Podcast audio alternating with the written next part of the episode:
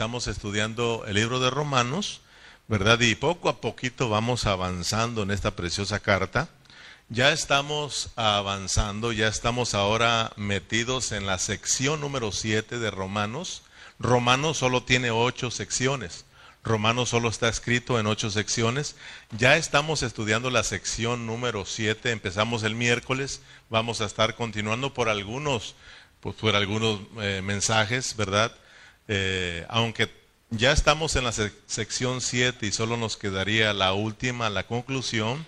De verdad que hay tantas eh, riquezas desde el capítulo 12, perdón, desde el capítulo Ah, sí, 12 hasta el 16 hay muchas riquezas ahí, porque ahora lo que está haciendo Pablo es meternos a la vida práctica de la iglesia, ¿verdad? Entonces, aquí vamos a durar un buen rato eh, en esta sección que tiene que ver con la transformación, porque vamos a avanzar, vamos a abarcar los capítulos 12, 13, 14 y 15 eh, de Romanos. Y al final tenemos el capítulo 16 que tiene que ver con la conclusión de Romanos. Entonces, eh, hoy vamos a hacer algo, ¿verdad? Este, quería avanzar yo, porque acuérdense que el miércoles dimos inicio con Romanos 12, con esta sección número 7 que tiene que ver con la transformación. Romanos 12, ¿verdad? Eh, nos habla de la transformación, de lo importante que es que nosotros seamos transformados, porque de esa manera nosotros vamos a lograr entender cuál es la buena voluntad de Dios, agradable y perfecta, ¿ok? Entonces, eh, antes de avanzar, estudiamos los dos versículos. El miércoles solo estudiamos dos versículos, eh, versículo 1 y versículo 2 del capítulo 12. Pero ah, yo quería avanzar al capítulo, al, versículo 3, ¿verdad? Pero había algo que traía en mi corazón ahí, entonces lo que voy a hacer hoy, solo voy a añadir un poquito al versículo 1 y al versículo 2. De esta manera vamos a quedar aún más claros acerca de la transformación para la vida de la iglesia y la vida de la iglesia para nuestra transformación. Amén. Acuérdense que en el miércoles nuestro tema, ¿cuál fue? Los que vinieron el miércoles, ¿cuál fue el tema que estudiamos?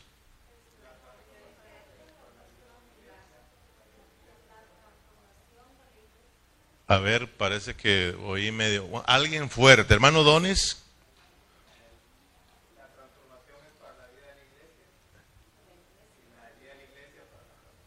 O viceversa, ¿verdad? O viceversa, que es lo mismo.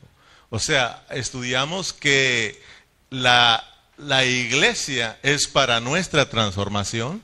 Fíjense bien, ¿estamos aquí? La iglesia, hablando, porque nosotros somos la iglesia. Este es un edificio. Una vez que nosotros nos vamos de aquí, ya no hay iglesia. Se queda el, el edificio, se queda la localidad y la iglesia se va. ¿verdad? Cuando nos reunimos aquí, nos reunimos como iglesia, porque nosotros somos la iglesia. Nosotros los, los, los cristianos, los hijos de Dios, componemos esa iglesia y claro que es la iglesia local, porque está la iglesia universal, la cual está en todo el mundo, que es la única iglesia que Dios compró con sangre preciosa. Amén. Pero esa iglesia universal, la iglesia única, está compuesta de iglesias locales. Aquí está una localidad, en, Burning, en Mount Vernon está otra localidad, Cedar Willis está otra localidad, en Bellingham está otra localidad. Todas juntas formamos la única iglesia universal. O sea que para que tú pertenezcas a la iglesia de Cristo, a la iglesia universal, es importante que tú permanezcas a una iglesia local. Si tú eres cristiano y no perteneces a una iglesia local, entonces está como raro tu conversión.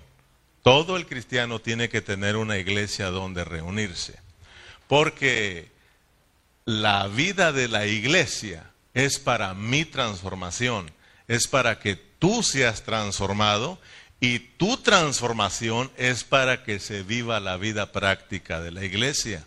Eso estuvimos estudiando el día miércoles, que estuvo bien, bien precioso, hermanos.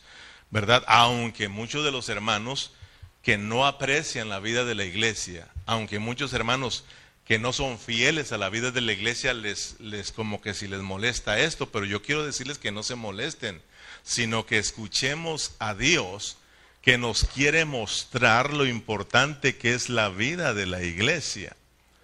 Porque aquí es donde usted y yo vamos a ser transformados. Usted y yo no vamos a ser transformados en ninguna otra parte, ningún otro lugar. Tal vez allá va a ser usted disciplinado y corregido por el Señor por andar de rebelde, pero no la transformación. La transformación la vamos a lograr aquí entre los hermanos. Aquí entre, entre eh, cada uno es lija del otro, ¿verdad? Aquí nos lijamos, aquí nos pulimos y aquí Dios nos saca bien cambiados y bien transformados. No ve que por eso, bueno, eh, miremos pues que lo importante que es para nosotros los hijos de Dios la vida de la iglesia, porque es para nuestra transformación y nuestra transformación es para que se viva la vida de la iglesia. Lo estoy repitiendo porque a través de la repetición está el aprendizaje. Por eso es de que Dios nos tiene que hablar con boca de tartamudo. O sea, repitiendo, repitiendo y repitiendo las mismas palabras para que nosotros al fin las comprendamos. Amén. Entonces, eh, dijimos que desde el capítulo 12 de Romanos, Pablo nos va a hablar de la vida práctica de la iglesia. Ahora Pablo nos va a meter a una vida práctica, a a que practiquemos todo lo que hemos aprendido desde el capítulo 1 hasta el capítulo 11. En el capítulo 12 dice Pablo, vamos pues a practicarlo. Y lo vamos a practicar como iglesia. Amén. Por eso en el versículo 1, vamos al capítulo 12 rápidamente, porque dije que les voy a añadir un poquito más en el capítulo 12, versículo 1 y versículo 2. Y ya el miércoles continuamos con el versículo 3. ¿Lo tienen? Romanos capítulo 12, versículo 1 y versículo 2. Léalo conmigo. Así que, así que, hermanos, si entienden esa parte que dice Pablo? Así que, hermanos, ¿verdad? O sea, de que va a cambiar Pablo.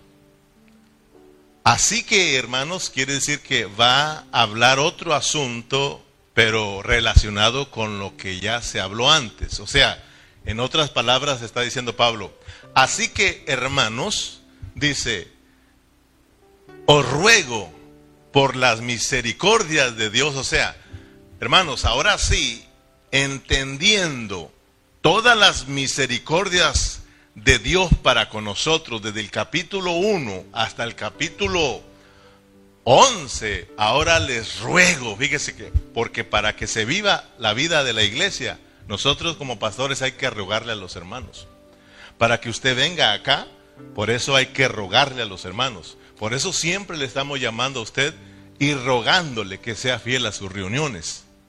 Porque es importante la vida de la iglesia. Así que, hermanos, os ruego por las misericordias de Dios que presentéis vuestros cuerpos en sacrificio vivo, santo y agradable a Dios, que es vuestro culto racional. Vamos, hermanos, los ruego, los ruego, hermanos, que una vez ya entendiendo todas las misericordias de Dios, os presentéis, presenten vuestros cuerpos, que os que presenten vuestros cuerpos. Eso se llama que tengamos una reunión presencial por dos años tuvimos reuniones eh, virtuales, porque no podía reunirse la iglesia. La iglesia se quedó en casa por, por motivos de la pandemia. Y todos, cada uno de nosotros estábamos en nuestros hogares y desde ahí nos reuníamos, pero solo virtualmente. Pero una vez pasada la pandemia y controlada, ahora nuevamente Dios nos dice, que tenemos que congregarnos, como hermanos? Presencialmente, o sea, tenemos que hacernos presentes. Pablo dice, les ruego hermanos que se hagan presentes pues y que ofrezcan, que presenten sus cuerpos en un sacrificio vivo. Pablo nos está trasladando al Antiguo Testamento de cómo se ofrecían las ofrendas para, para que Dios pudiera moverse y pudiera agradarse de su pueblo. Por medio de eso podía Dios traer el perdón. Pero no era realmente lo que Dios anhelaba. Pero en ese tiempo así se tenía que hacer. Pero aquellos, aquellos eh, sacrificios que se presentaban, que presentaba el sacerdote, eran sacrificios de animales muertos. Pero Pablo aquí nos dice, Dios quiere un sacrificio que todos, que todos se hagan presentes y que todos presenten sus cuerpos en un sacrificio vivo vivo, porque somos los que Dios ha salvado, somos los que Dios ha redimido, somos el cuerpo de Cristo. Cristo es la cabeza, la iglesia es su cuerpo. Por eso, hermanos, tenemos que venir todos como el cuerpo de Cristo para presentarnos a Dios como vivo de entre los muertos. Y sabemos que Dios se agrada de Cristo, Cristo complace al Padre. Cuando nosotros nos presentamos, nosotros venimos para agradar a Dios.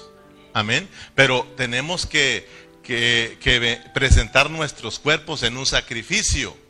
O sea, Pablo fue muy, muy sabio en decir presente en sus cuerpos porque él sabía que dentro de ese cuerpo ahí vives tú y también traes un espíritu. ¿Sí o no, hermanos?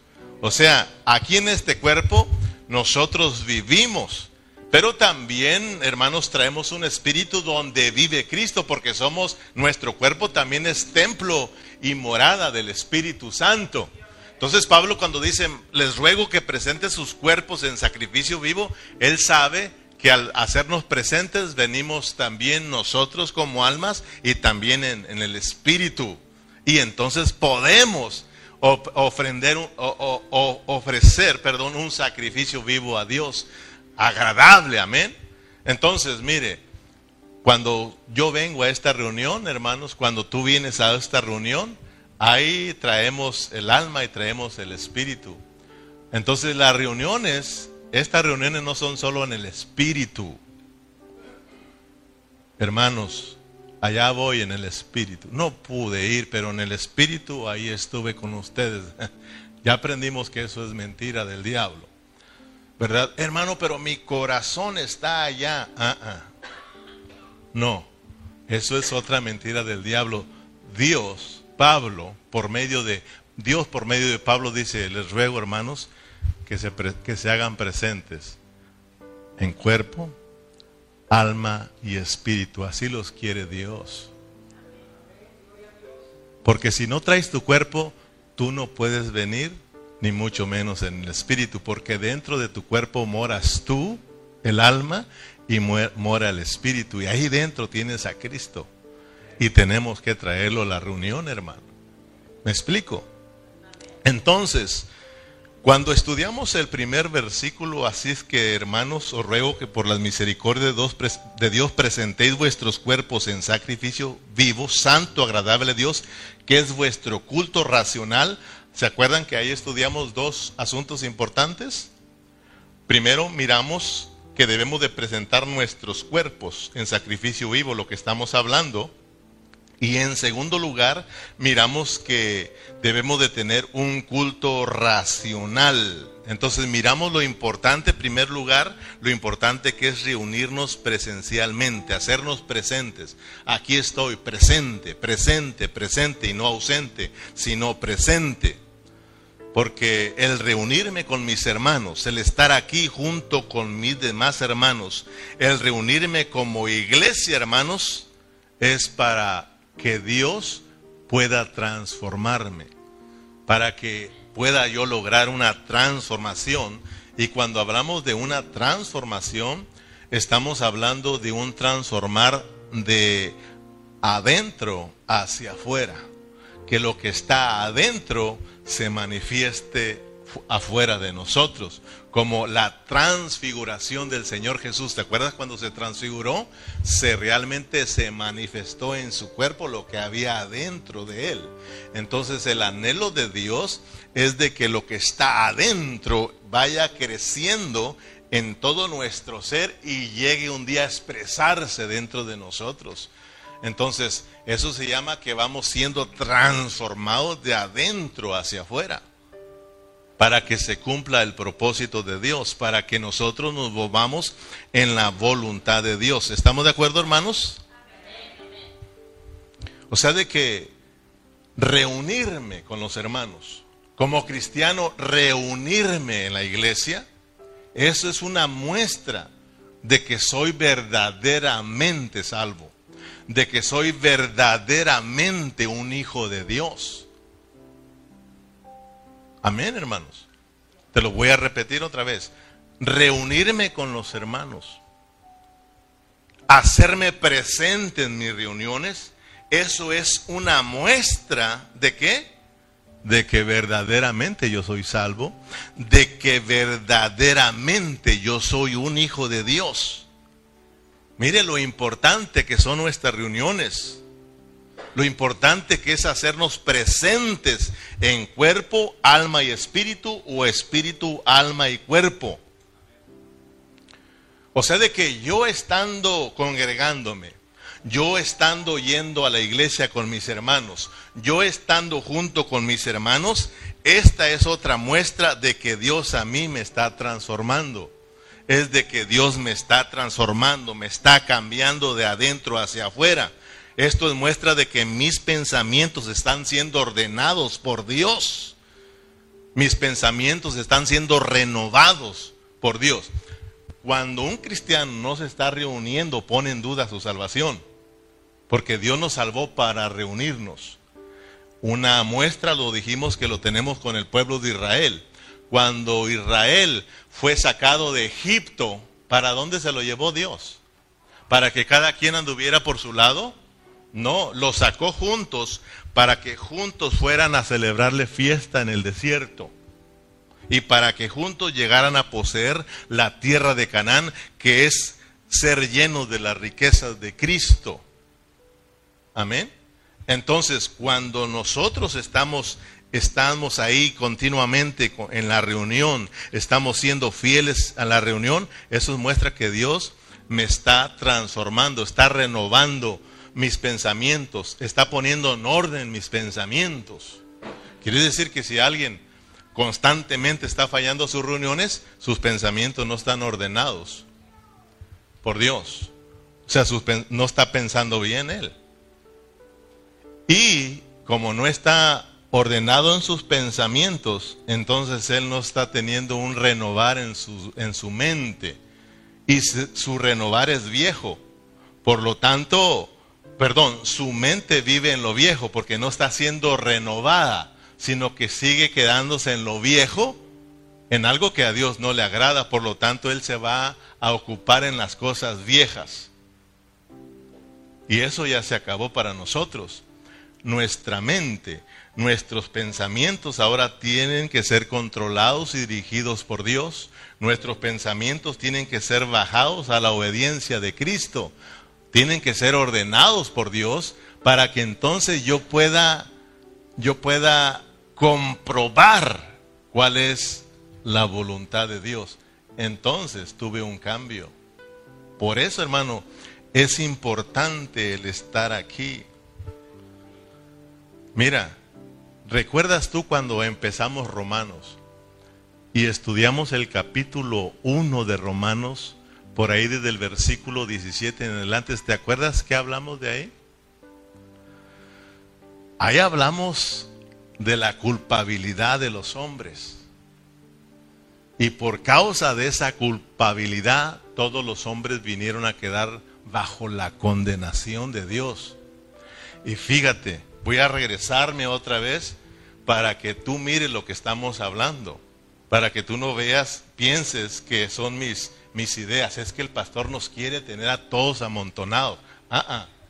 Tú sabes de que yo predico, si están 100, 70 o 10, yo sigo predicando lo mismo porque vengo a predicarte la palabra del Señor. Hay pastores que, que, que, dicen, ay, no vinieron los hermanos, pues este mensaje estaba bueno para todos, mejor lo cambio y a ver qué hago ahí. No, hermano, no, no. Lo que Dios nos dio, nos lo dio para los que sean convocados y los que vengan ahí. No son ideas de nosotros que quiero tenerte aquí. No, Dios quiere que nosotros seamos transformados para que vivamos en su voluntad, para que hagamos la voluntad de Dios. Para eso Dios nos trajo, hermanos. Entonces, fíjate bien, vamos a regresarnos un poquito a Romanos capítulo 1 para que tú entiendas lo que Pablo dice en el capítulo 12 de que tenemos que presentarnos en un sacrificio vivo, ¿verdad? Santo y agradable a Dios, que es vuestro culto racional, un servicio con entendimiento. Miremos qué pasó en el capítulo 1, versículo 21. Mira lo que pasó allá.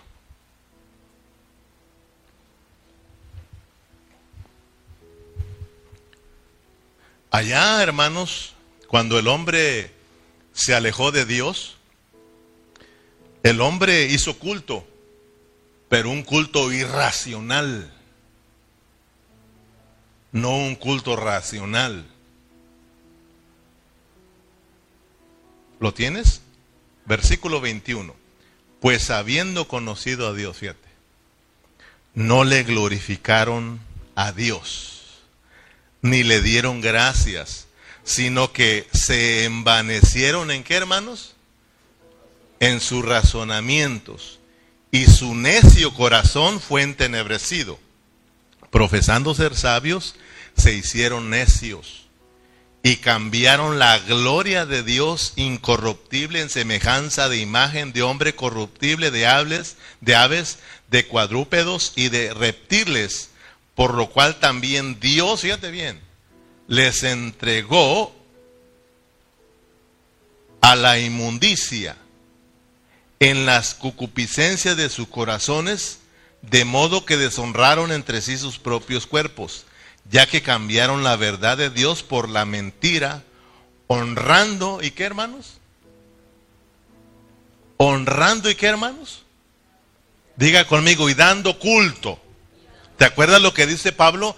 Que para qué, para qué nos ruega que nos entreguemos en un sacrificio vivo? Para que obtengamos un culto, pero racional, con entendimiento, con una mente ordenada y dirigida por Dios. Aquí, hermanos, los hombres dieron culto, pero no un culto racional, sino irracional y no a Dios. Honrando y dando culto a las criaturas antes que al Creador. ¿Puedes imaginarte la mente? O sea, la gente se puso a dar culto. Esto quiere decir que empezaron a adorar, empezaron a servir a las criaturas antes que el Creador. ¿Puedes imaginarte cómo estaba la mente de ellos? Que en vez de adorar, en vez de honrar, en vez de darle gloria, en vez de servir al Dios vivo, al Dios verdadero, al Creador de todas las cosas, mejor a las criaturas que fueron creadas por Dios. Eso es estar mal de la cabeza. El cual es bendito por todos los siglos de los siglos. Amén.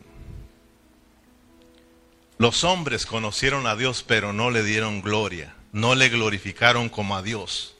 Fíjese, dice que se hicieron, se envanecieron en sus razonamientos. Se sus mentes se hicieron huecas, vacías.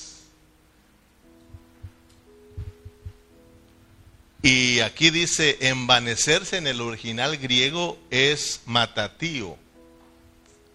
Si tú recuerdas, yo te lo prediqué eso.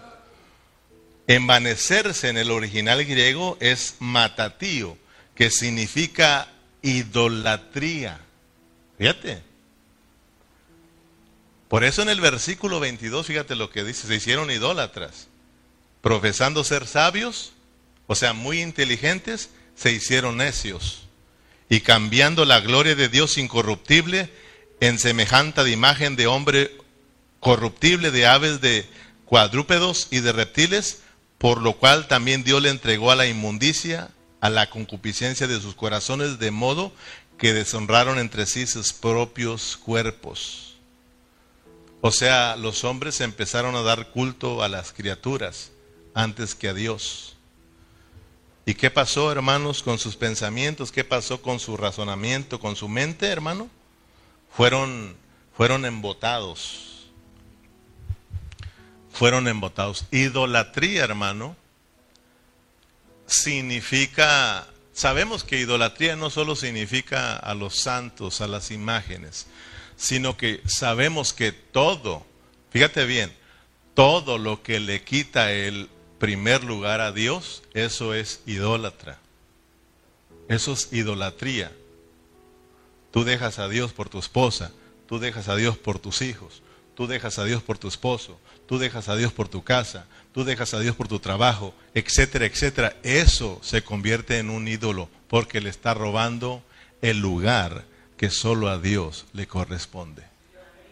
Dios tiene y quiere obtener el lugar número uno en nuestras vidas. Sin embargo, en muchos de nosotros Dios ocupa un tercer lugar, un cuarto lugar, a veces ocupa el último lugar en nuestras vidas.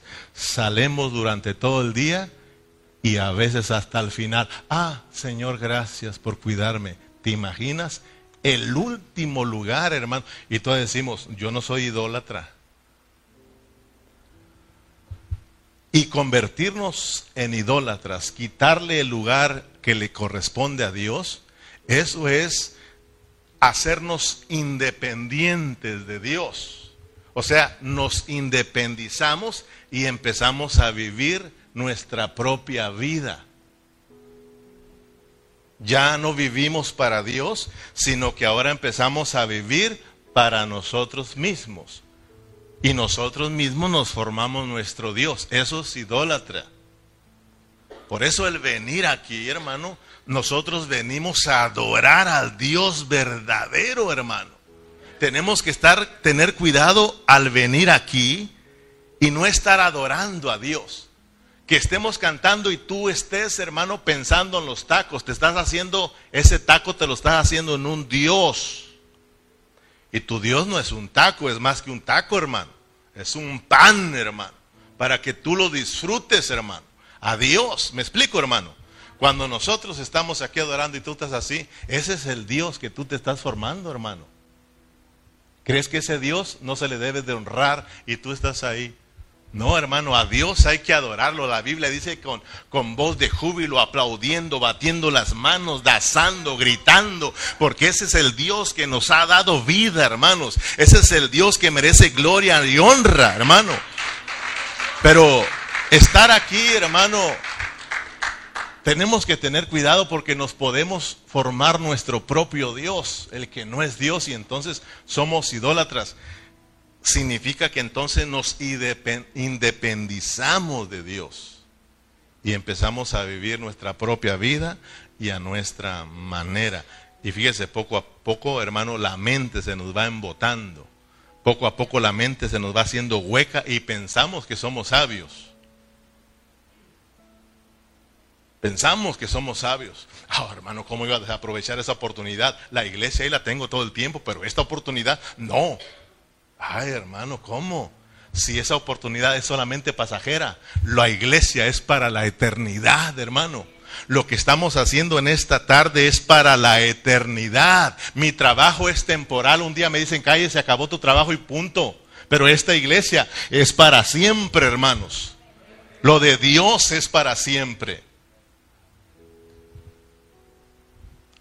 Entonces miremos lo que está sucediendo desde el capítulo 1 nos, nos dice que ellos se les embotó y le dieron, hicieron un culto irracional, se fueron tras la idolatría, adorando y honrando y dando culto a las criaturas antes que al Creador. Pero debemos de nosotros captar y mirar lo bueno y misericordioso que ha sido Dios para con nosotros. Gracias a Dios que a través de Cristo nosotros fuimos rescatados de esa vana manera de vivir. Gracias a Dios que a través de Cristo nosotros fuimos rescatados de la idolatría, hermanos. Gracias a Dios que a nosotros nos dieron un corazón nuevo y nos dieron una mente nueva y nos dieron un espíritu nuevo para que ahora nosotros le presentemos un sacrificio a Dios y tengamos un culto, hermano, racional para nuestro Dios, con un entendimiento renovado, con una mente transformada, con pensamientos ordenados por Dios, hermanos. Es muy importante saber a qué vienes a la iglesia. No vengas aquí a perder tu tiempo. Mire, cuando yo invito a unos hermanos, por ejemplo, los de Bellingham, a, cenar a la casa, y luego me salen con que no quieren comer poquito, le digo, hermano, ¿vienes desde Bellingham para comer poquito? O sea, ¿veniste desde tan lejos? No, hermano, cuando tú me invitas, ya sea cerquitas o lejos, ya sabes que yo le voy a entrar bonito. ¿Amén o no amén? Hermano, vinimos no sé de dónde viniste para estar aquí en la presencia del Señor y estar distraído, hermano, pensando, no sé qué estás pensando. Eso es triste. Venimos a adorar a Dios. Venimos a conocer más del Señor, venimos a deleitarnos con Dios y venimos mí a disfrutar la comunión con los hermanos. Entonces, hermanos, podemos nosotros ahora como, como hijos eh, nacidos de nuevo, como cristianos que han sido salvos, hermanos, por Dios, ahora podemos presentarnos ante Dios, presentar nuestro cuerpo en un sacrificio vivo, santo y agradable a Dios, que ese es vuestro culto racional, con una mente, hermano, que ha sido sanada por Dios, con una mente que está siendo renovada y estoy yo teniendo una transformación en mi vida. Mi vida está siendo transformada, ya no soy el mismo. Por eso, hermano, una y otra vez hemos hablado que ores para que Dios te revele la vida de la iglesia. Gracias a Dios, desde que yo me convertí, Dios me reveló lo que es la vida de la iglesia y siempre ha estado con mis hermanos. Treinta años ha estado con mis hermanos. Treinta años he estado siendo fieles a las reuniones. Ah, pero usted es pastor, un tiempo no fui pastor. Fui como tú, me congregaba, pero siempre amé a la vida de la iglesia, siempre la amé y siempre estuve activado. Como decía mi hermano Antonio, si es verdad, hermano Calle, tenemos que activarnos en la iglesia, porque eso nos va a ayudar. Claro que nos va a ayudar, porque si no te activas en la vida de la iglesia, no te va a ayudar mucho para que logres tu transformación. Aunque sea pequeña, pero es pequeña, con más razón hay más que hacer aquí, hermano. Hay más que hacer aquí. Mira, hermano, ahí está Berna. En, el Facebook, en el YouTube, aquí pasándote los textos. Y hermano, qué bueno sería que nos pasaran los cantos. Pues, pues nomás tengo dos manos, hermano. Si fuera otro ahí, hermano, déjeme la computadora, yo le sé, yo voy a poner los cantos para que los hermanos se ayuden y se apoyen y canten también. Eres bienvenido al cuartito. Pero primero al cuartito para darte una corregida. No, no te quedas. ¿Cómo no, hermano? Tacho, ahora le puede dejar la aspiradora a alguien, ¿sí o no? No se oye, padre. Claro que sí, hermano. La aspiradora es un servicio, hermano. Yo te he dicho otra vez, cuando yo empecé en la vida de la iglesia, yo le dije a mi esposa, ¿sabes qué? No vamos a estar sentados. Me paré en el segundo servicio y le dije, pastor, déjenos a nosotros el aseo de la iglesia. Mientras que estemos en esta localidad, nosotros nos encargaremos, yo, mi esposa y yo, del aseo en este lugar. Gracias. Y empezamos ahí, empezamos ahí. Dejé de hacer el aseo cuando Dios nos puso a hacer otras actividades dentro de la iglesia. Pero siempre sirviendo, y esto es por la gracia de Dios en nosotros. Así de que hay mucha chamba aquí, hermanos, y hay que activar, hay que activarnos en la vida de la iglesia. Si quieres reino, actívate en la vida de la iglesia, hermano. Ama tu iglesia, ama tu localidad, ama tu congregación, hermanos, porque ahí vas a lograr obtener tu transformación. Dios ahí nos va a transformar, hermano. Las piedras más preciosas las piedras más bonitas y lisas, ¿dónde las encuentras? ¿En el cerro o en el río? ¿Y por qué están tan bonitas esas piedras? Porque mira el agua las va arrastrando unas con otras y ellas no se salen del río. Ellas ahí van rodando y cuando menos acuerdas se les quitó lo picudo, se les quitó lo codo, codo, se les quitó todo. Lisitas, bonitas. Y la gente le encanta ir agarrando, ir a tomar esas piedras. Sabes, hermano, Dios te quiere transformar en una piedra preciosa. Debemos de entender que cuando vinimos aquí a la iglesia, todos venimos siendo esas piedras, perdone la expresión, de esas piedras feas, con picos para todos lados, que cuando vamos nos arremangamos a los hermanos y, ay, ¿qué pasó, hermano? ¿No te fijaste? Perdón, hermano. Sí, perdón, sí, hermano, debemos de perdonar porque ese codazo que te metió ahí te va a servir para tu transformación, hermano. Y estando aquí, hermano, ¿no ves que dice la palabra que, que hierro con hierro se afila, hermano? Entonces, mira, rozón y rozón, rozón y rozón, nos vamos sacando filo uno al otro. Nos vamos cambiando. ¿No ve que decimos, él es mi hija, ella es mi hija? En el matrimonio, mi esposa es mi hija. Dios me la puso para cambiarme y transformarme. Pero también yo soy su hija para ella. Bien lijados los dos. Gracias a Dios que tú no da, no, la tuya es un esmeril. Pero mira cómo Dios nos va cambiando, ¿sí o no? Mira Juan bien calmadito.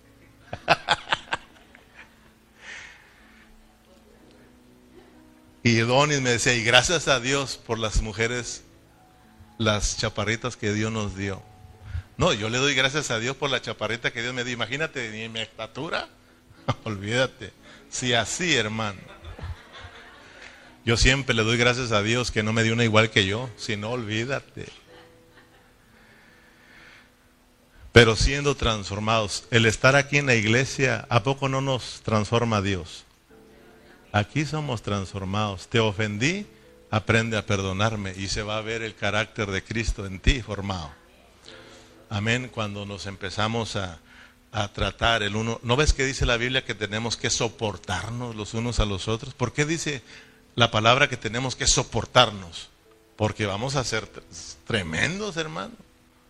Pero hay que soportarnos con amor. Hay que ayudarnos el uno al otro porque ambos vamos a ser transformados. Mira lo importante que es estar aquí reunidos, hermanos. Amén. El estar aquí nos hace, nos hace a nosotros expresar, ¿verdad? Que nosotros no somos independientes, nosotros somos dependientes. Mi, mi iglesia está reunida, mis hermanos están reunidos y yo tengo que estar ahí, presente, en cuerpo, alma y espíritu. Mis hermanos están reunidos, yo no voy, llegué cansado. Eso es ser independientes y eso es de que tu mente no está ordenada, no estás pensando bien las cosas y hermanos, eso no te va a llevar mucho a la transformación. Siempre vas a ser el mismo carnal de siempre, hermanos. Amén. Fíjese, siempre vas a ser el mismo carnal de siempre. Está bonito eso, ¿verdad? Vamos a primero a los Corintios capítulo 6 versículo 19. Vámonos recio porque todavía no empiezo a... No, acuérdense que no estoy avanzando en el versículo 3, solo estoy aportando otra partecita para que nos quede en claro. Y gracias a Dios, que Dios es bueno porque si no viniste el miércoles, mira que Dios te repite otra vez para que no te pierdas la bendición. Primera de Corintios 6, 19, o ignoráis que vuestro cuerpo es templo del Espíritu Santo, el cual está en vosotros, el cual tenéis de Dios y que no sois vuestros. Fíjate bien, hermanos, tu cuerpo no es tuyo, ¿Tu cuerpo de quién es? ¿Tu cuerpo de quién es? Mira, ahí dice, tu cuerpo es de Cristo, tu cuerpo es de Dios. Dice, el, dice, o ignoráis que vuestro cuerpo es templo del Espíritu Santo, el cual está en vosotros, el cual es de Dios, el cual tenéis de Dios y que no sois vuestros. Porque no sois vuestros y no sois vuestros o sea, nosotros no somos dueños de nosotros mismos. Acuérdate que fuiste comprado. Dios te compró. Cristo murió por todos nosotros, para los que ahora vivamos, dice la palabra, ya no vivamos para sí, sino para aquel que nos amó y dio su vida por nosotros. Ya no somos independientes. Ahora tú eres qué? Dependientes. Ahora dependes de Cristo y dependes del cuerpo de Cristo. O sea, mi mano no se puede separar de mi, de mi brazo. Es dependiente, ya no es independiente. Somos miembros los unos a los otros. Somos muchos miembros, pero somos un solo cuerpo en Cristo Jesús. Nos, necesitamos el uno al otro. Necesitamos estar juntos para que la vida de Cristo fluya en nosotros y de esa manera logremos la transformación en cada uno de nosotros, hermanos porque habéis sido comprados, fíjese versículo 20, por precio, glorificar pues a Dios, ¿en dónde hermanos? En vuestro cuerpo y en vuestro espíritu, los cuales son de Dios. ¿Sí te das cuenta, hermano? O sea, hay que venir y hacernos presentes porque voy a glorificar a Dios en mi cuerpo, en mi cuerpo y en mi espíritu, los cuales le pertenecen a Dios. Yo fui salvo para estar aquí con mis hermanos. Todo mi ser, espíritu, alma y cuerpo deben estar aquí presentes en la presencia del Señor. Amén, hermanos. Entonces, quiero aclarar esto. Cuando hablamos de no ser descuidado de nuestras reuniones, yo creo que todos ya, ya alcanzamos a captar a lo que nos estamos refiriendo. ¿Verdad que sí? Yo nunca dije, deja tu trabajo, ¿verdad que no? Porque muchos me malinterpretan y me dicen, pastor, pues si quiere dejo el trabajo y usted deme mi cheque. Ah, espérate un momento, yo no dije que dejaras el trabajo. Yo dije que no faltes a tus reuniones. ¿Sí o no? O alguna vez dije que usted dejara las cosas. Estoy hablando de lo importante que es la vida de la iglesia, nuestras reuniones. Yo entiendo que a veces nosotros tenemos que sacar un trabajo, ¿sí o no? Y no vamos a poder venir. A mí me ha sucedido, ustedes son testigos, pero sabe Dios que dentro de mí está el deseo de estar aquí con ustedes. Entonces, hermanos, yo no tengo ningún problema en que usted me diga un día, pastor, tengo que sacar un trabajo y no poder estar ahí, pero Dios sabe que anhelo estar ahí. Y yo también lo sé. Pero que no sea de que todo el tiempo tú estás dejando tus reuniones por el trabajo. Ahí sí está el problema. ¿Me explico, hermanos? Yo entiendo que hay ocasiones en que tú y yo nos vamos a enfermar y no vamos a poder venir a las reuniones. Lo entiendo, me ha pasado a mí también. Entonces, cuando hablamos de lo importante que son estas reuniones, yo creo que sí hemos entendido lo que nos estamos refiriendo, ¿verdad? Para que no malinterpretemos el mensaje. O sea, que Dios sepa y que tú también sepas que dentro de ti está el deseo de estar aquí en la iglesia. Y entonces estamos en paz. Amén. La transformación y la voluntad de Dios. Mira, apenas voy a empezar a predicar porque ese es el tema de hoy, la transformación y la voluntad de Dios. No, solo voy a agregar un poquito más al otro versículo, ya estamos más de la mitad. ¿Te acuerdas que te dije que vamos a, estoy añadiendo solamente un poquito para que así nos quede bien claro lo que es la importancia de nuestras reuniones?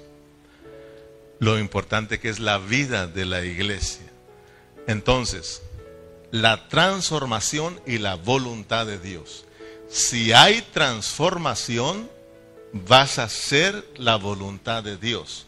Si no hay transformación, no vamos a vivir en la voluntad de Dios. Mira, en Romanos, en el versículo 2 del capítulo 12, voy a agregar un poquito más en el segundo versículo y terminamos. Dice, no os conforméis. Regresa a Romanos 12, versículo 2. No os conforméis a este siglo, sino transformaos por medio de la renovación de vuestro entendimiento para que comprobéis cuál sea la buena voluntad de Dios, agradable y perfecta. ¿Sí ves las dos cosas? Transformación y voluntad de Dios. Dice, sino transformaos por medio de la renovación de vuestro entendimiento para que comprobéis cuál sea la buena voluntad de Dios, agradable y perfecta. Amén. Como te decía, lo vuelvo a repetir, nunca vamos a conocer cuál es la voluntad de Dios si no hay una entrega de nuestra parte para Dios si no estamos siendo cuidadosos con nuestras reuniones, porque entonces no vamos a estar siendo transformados, porque el reunirte, la vida de la iglesia es para que tú seas transformado. Y si eres transformado, tú vas a conocer cuál es la voluntad de Dios.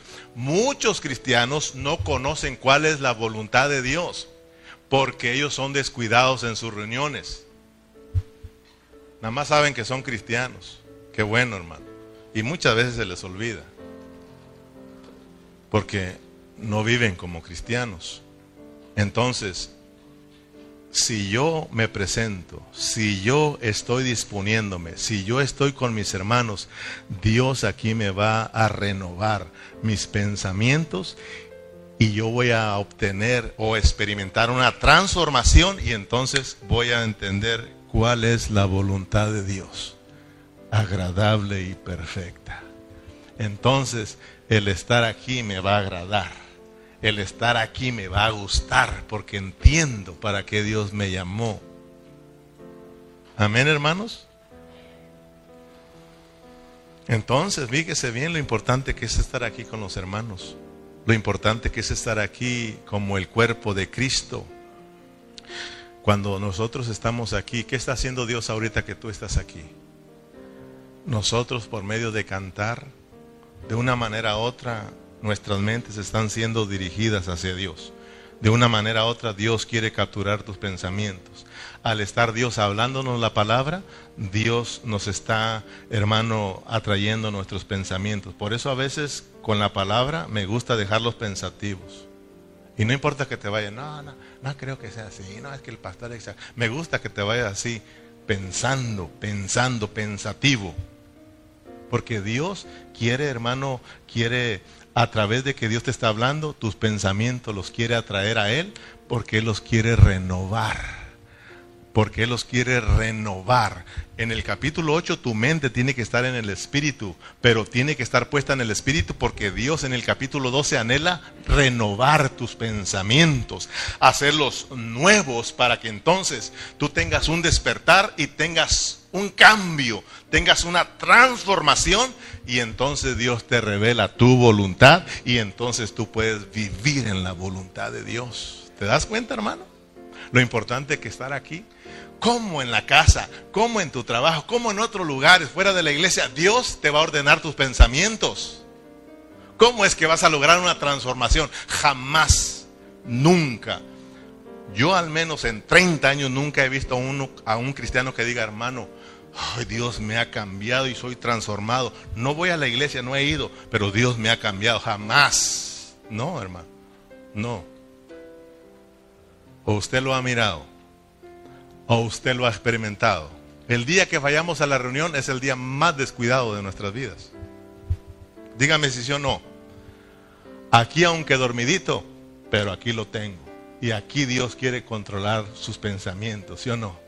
Aunque estamos, ay, ay, y no, y aquí pega un sueño bonito, hermano. No crea que ustedes nomás, a los discípulos también. ¿Se acuerdan que el Señor, ¿qué pasó? Fui a orar y no pudieron orar una hora, dormidos y les pegaba y se fue otra vez y otra vez dormidos. No hay en un lugar que pegue el sueño tan duro como aquí. Yo siempre le digo, hermano, aguas con la banca nada más, porque a Pablo se le durmieron, ¿verdad? Y se le mató uno. Gracias a Dios que él lo despertó, hermano. Aquí sabe Dios, por eso no se duerma mejor. Fíjese, hermano, al estar aquí empezamos a ser metidos en Cristo. Al estar aquí empezado, empezamos a ser moldeados por Cristo. Al estar aquí empezamos a experimentar esa vida de Cristo en nosotros. Empezamos a comprobar entonces cuál es la voluntad de Dios, porque Dios te empieza a hablar, te empieza a hablar y tus pensamientos empiezan a ser, a ser controlados, dirigidos y entonces dice, ah caray, sí es verdad. O sea, si me entiende, Dios empieza a revelarte sus propósitos, hermanos. Fíjate, David, ¿te acuerdas cómo oraba David? Señor, enséñame a hacer tu voluntad. Fíjate, Señor, enséñame a hacer tu voluntad. Y después él, expresaba, Señor, el hacer tu voluntad me ha agradado. Fíjate, hermano. O sea, de que eh, yo quiero decirte que eh, esto de, conocer la voluntad de Dios, esto de presentarnos, eso de la transformación, está en nosotros, en nuestra disposición, hermano. Ya entramos al capítulo 12, ya entramos a una vida práctica, ya entramos a una vida disposicional que tú te dispongas para que Dios obre en tu vida, hermano. Disponte y preséntate. Ahora sí me dispongo, Señor. Hoy estaré dispuesto para ir a servirte juntamente con mis hermanos. Y al venir aquí, hermano, oh, Dios empieza a tratar con tu vida, hermanos. Amén, santos. Nosotros fuimos salvos, nosotros fuimos salvos, nosotros fuimos salvos para agradar a Dios, para caminar en la voluntad de Dios. Mira, Hebreos 10, rápidamente, Hebreos 10, 7. Vámonos, el tiempo se me acabó, hermanos. Romanos 17. Perdón, Hebreos 17. Hebreos, Hebreos 17. Entonces dije, he aquí que vengo, oh Dios, para hacer tu voluntad. Fíjate bien, fíjate bien. Entonces dije, he aquí que vengo, oh Dios, para hacer tu voluntad. ¿Quién está, ¿Quién está hablando ahí? ¿Quién está hablando? Cristo, Cristo, ¿ok? Entonces dije, fíjate lo que dijo Cristo. Cristo sí entendió cuál es la voluntad de Dios, ¿ok? Entonces dije aquí que vengo, oh Dios, para hacer tu voluntad, como en el rollo del libro está escrito de mí, diciendo primero, sacrificio y ofrenda y holocausto y expiación por el pecado no quisiste, ni te agradaron, las cuales cosas se ofrecen según la ley. Y diciendo luego, he aquí que vengo Dios para hacer tu voluntad. Quítalo primero para establecer esto último. En esto, en esa voluntad somos, fíjate bien, en esa voluntad somos santificados mediante la ofrenda del cuerpo de, del cuerpo de Jesucristo, hecha una vez y para siempre. ¿Cuál es la voluntad de Dios aquí en estos versos que leímos de Hebreos? ¿Cuál es la voluntad de Dios que seamos santificados? ¿Cuál es la voluntad de Dios? Pues, ¿cuál es la voluntad de Dios en Hebreos? Fíjate bien, la ofrenda, la perdón, la voluntad de Dios en Hebreos es nada más que Cristo y la iglesia. Esos son la única voluntad que Dios nos presenta a través de Hebreos. Cristo y la vida de la iglesia. Fíjate, que todos los que fueron redimidos por Cristo, que todos los que entendieron el sacrificio de Cristo y creyeron en Cristo, ahora llegaran a estar unidos como el cuerpo de Cristo, ya no como antes, sino que aquello se acabó, ¿verdad? Cristo vino para quitar lo viejo, lo que estaba en la ley, para establecer lo último. ¿Y lo último quién es? Cristo. Cristo, ya no hay más. Ya no hay más sacrificio, ¿sí o no?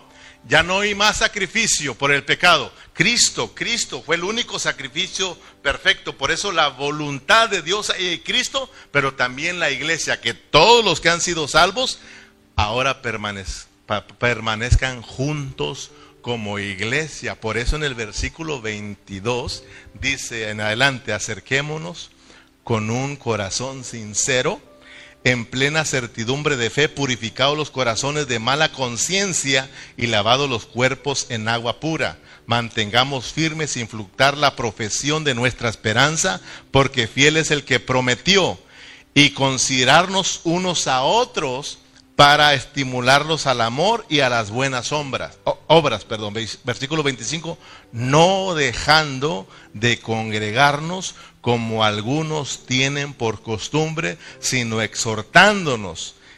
Y, y tanto más cuando veáis que aquel día se acerca. ¿Te das cuenta? Cristo y la iglesia, la voluntad de Dios.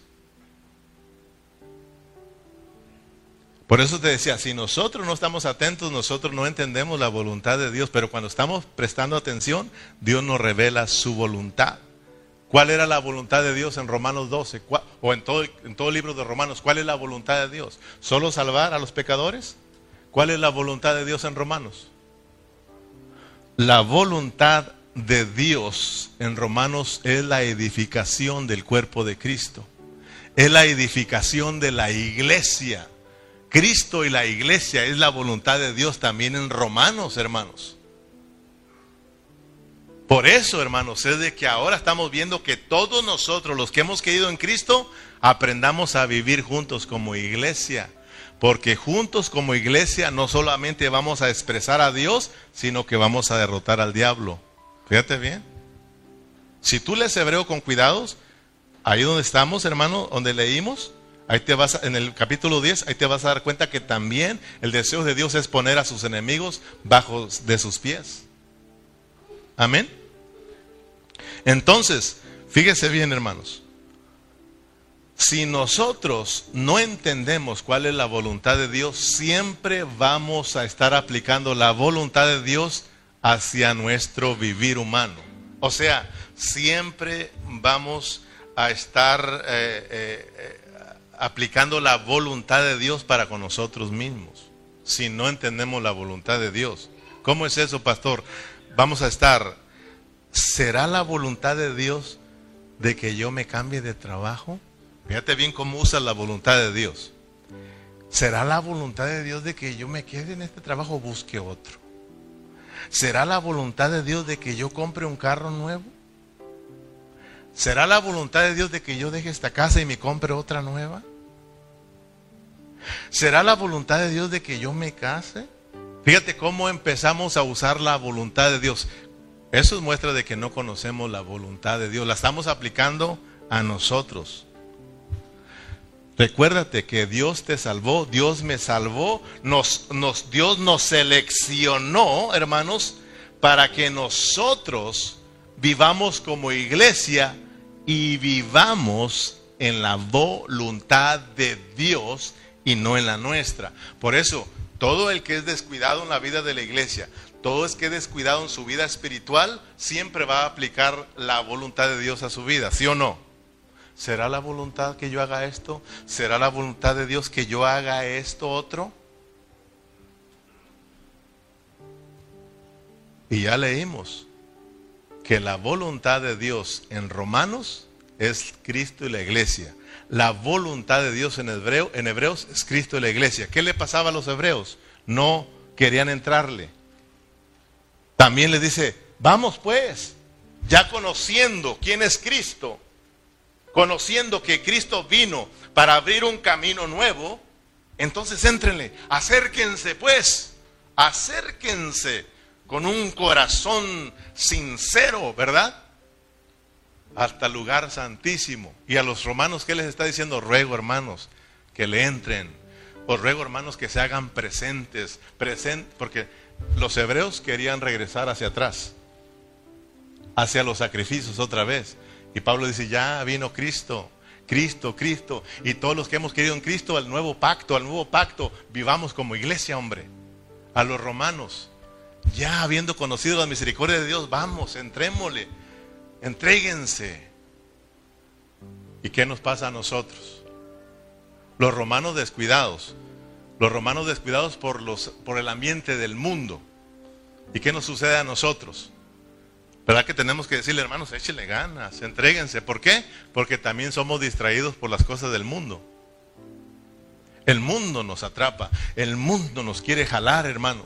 Y, lamentablemente nosotros no podemos amar dos cosas, no podemos estar en dos cosas. Lamentablemente no podemos. Dice la palabra que si, que si, que si amas, no puedes amar a dos señores al mismo tiempo, porque a uno vas a amar y al otro vas a aborrecer. O sea, si estás en el mundo, allá vas a estar y vas a ser atrapado y será difícil que sirvas a Dios. Si estás aquí en, la vida de la iglesia, aquí vas a ser atrapado por Dios, aquí vas a servir a Dios y será difícil que sirvas al mundo. ¿Sí o no, hermanos?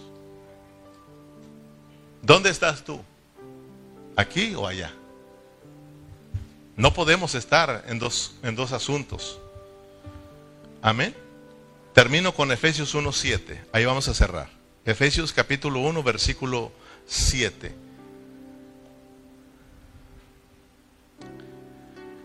Efesios 1.7 al 11. He aquí en, quien tenemos redención por su sangre, el perdón de pecados, según las riquezas de su gracia, que hizo sobreabundar para con nosotros en toda sabiduría e inteligencia, dándonos a conocer el misterio de su voluntad. Conocer la voluntad de Dios no es fácil, hermano. Conocer la voluntad de Dios es un misterio, pero aquellos que se disponen, aquellos que se entregan, aquellos que se hacen presentes, aquellos que le entran, Dios le revela su voluntad. Pero fíjate, si tú has, sido comprado, si tú has sido redimido, si tú has sido, eh, hermano, salvo, Dios quiere revelarte a ti tu voluntad. Amén.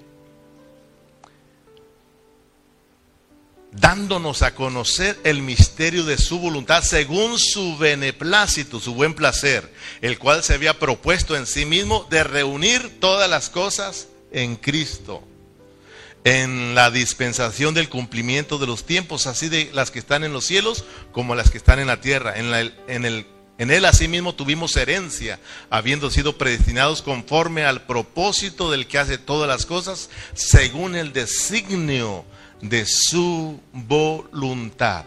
Fuimos escogidos para vivir en la voluntad de Dios. Dios te quiere revelar su voluntad, pero entrégate, hermano. te lo ruego, como dice Pablo, entrégate y vas a conocer la voluntad de Dios y vas a ser diferente. Amén. Si nosotros somos cuidadosos con la vida de la iglesia, si nosotros somos cuidadosos con nuestra vida, hermano, espiritual, eh, siempre vamos a estar disfrutando a Cristo, siempre vamos a estar disfrutando la comunión y experimentando la transformación de Dios, la renovación de, nuestros, de nuestro entendimiento y siempre vamos a, vamos a estar eh, eh, buscando cómo agradar a Dios, cómo hacer la voluntad de Dios. Mira, y cuando Dios te revela su voluntad, tú ya no vas a orar, Señor, será, será tu voluntad que yo deje mi trabajo. No. Señor, será tu voluntad que yo compre otra casa. No, ya no vas a hablar así. Tu mente ya fue ordenada por Dios. Ya estás cambiando, hermano. Ahora tu oración va a ser diferente, Señor. Que mi nuevo trabajo no me estorbe para vivir en tu voluntad. Señor, que mi nueva casa que yo compre no me estorbe para vivir en tu voluntad. Señor, que cuando yo me case, eso no me estorbe para hacer tu voluntad. Señor, que el carro nuevo que yo me compre no me estorbe para hacer tu voluntad. Va a ser diferente. Amén, hermanos. Entonces, eh, esto es todo. Vamos a dejarlo ahí. El miércoles, si Dios nos permite, entramos en el versículo eh, tres. Solo quería añadir un poquito y mostrarte que, hermanos, hay una transformación y hay una voluntad de Dios. Es muy importante el que Dios nos esté transformando día con día porque eso nos va a llevar a ser la voluntad de Dios. Pónganse de pie y oramos al Señor. ¿Cuántos dicen amén, hermanos? Gloria al Señor. Padre Celestial, muchas gracias. Gracias eh, por tu palabra, mi Dios. Gracias por esta porción que nos has dado, Señor. Gracias porque ahora, Señor, podemos entender, Señor, el propósito por la cual tú nos has salvado, Señor. Ahora entendemos, Señor, lo importante que es la vida de la iglesia, Señor. Perdóname, Señor, por ser tan descuidado con los asuntos de la iglesia. Señor, eh, ayúdame, Padre Celestial, Señora, a que yo esté dispuesto, Señor, y que yo pueda presentarme, hacerme presente, Señor, en las reuniones, porque ahora he entendido, Señor, que ahí en las reuniones es donde yo voy a obtener mi transformación, porque la iglesia es para mi transformación y mi transformación es para la vida de la iglesia, Señor. Padre, al estar ahí con mis hermanos, al estarte adorando con mis hermanos, al estarte, Señor, ahí escuchando, Señor, disfrutando tu palabra a través, eh, Señor, de tu siervo y junto con mis hermanos, ahí mis pensamientos son ordenados. Mi corazón es capturado, Señor, y tú me revelas tu voluntad y puedo, Señor, ser transformado, Señor. Padre Celestial, muchas gracias por tu palabra, Señor. Perdónanos, Padre, porque a veces, Señor, nosotros aplicamos tu voluntad a lo nuestro, Señor. Pero ahora, Señor, hemos entendido, Señor, que cuando conocemos tu voluntad vamos a procurar de que todo lo que hagamos y obtengamos no nos estorbe para vivir en tu voluntad, Señor. Padre Celestial, gracias Señor por tu palabra, gracias por mis hermanos Señor. Yo sé que estos mensajes no son conmovedores Señor, pero Padre Celestial vienen dirigidos por tu Santo Espíritu Señor y llevan la intención Señor de capturarnos Señor y de revelarte a nuestras vidas, de que experimentemos un cambio de vida Señor, porque tú vienes pronto Señor. Y el no estar viviendo en tu voluntad, Señor, eso traerá graves consecuencias a nuestras vidas, Señor. Padre Celestial, hemos aprendido que para recibir la vida eterna solo necesitamos creer en ti, Señor. Y hemos creído y por tu palabra tenemos la vida eterna, Señor. Pero también hemos aprendido que para obtener el reino, Señor, hay que obrar, hay que hacer algo, Señor. Y tú nos has llamado para hacer tu voluntad, para vivir en tu voluntad y entonces tendremos el reino, Señor. Padre Celestial, muchas gracias por tu palabra. Sé, Señor, que has bendecido a mis hermanos. Sé que les has hablado a sus corazones, Señor, y sé que van pensativos. Señor, gracias a ti. Así, a ti sea la gloria y la honra por siempre. Y nos despedimos todos juntos con un fuerte amén y amén. Y un aplauso también para nuestro Dios. Aleluya. Gloria a Dios.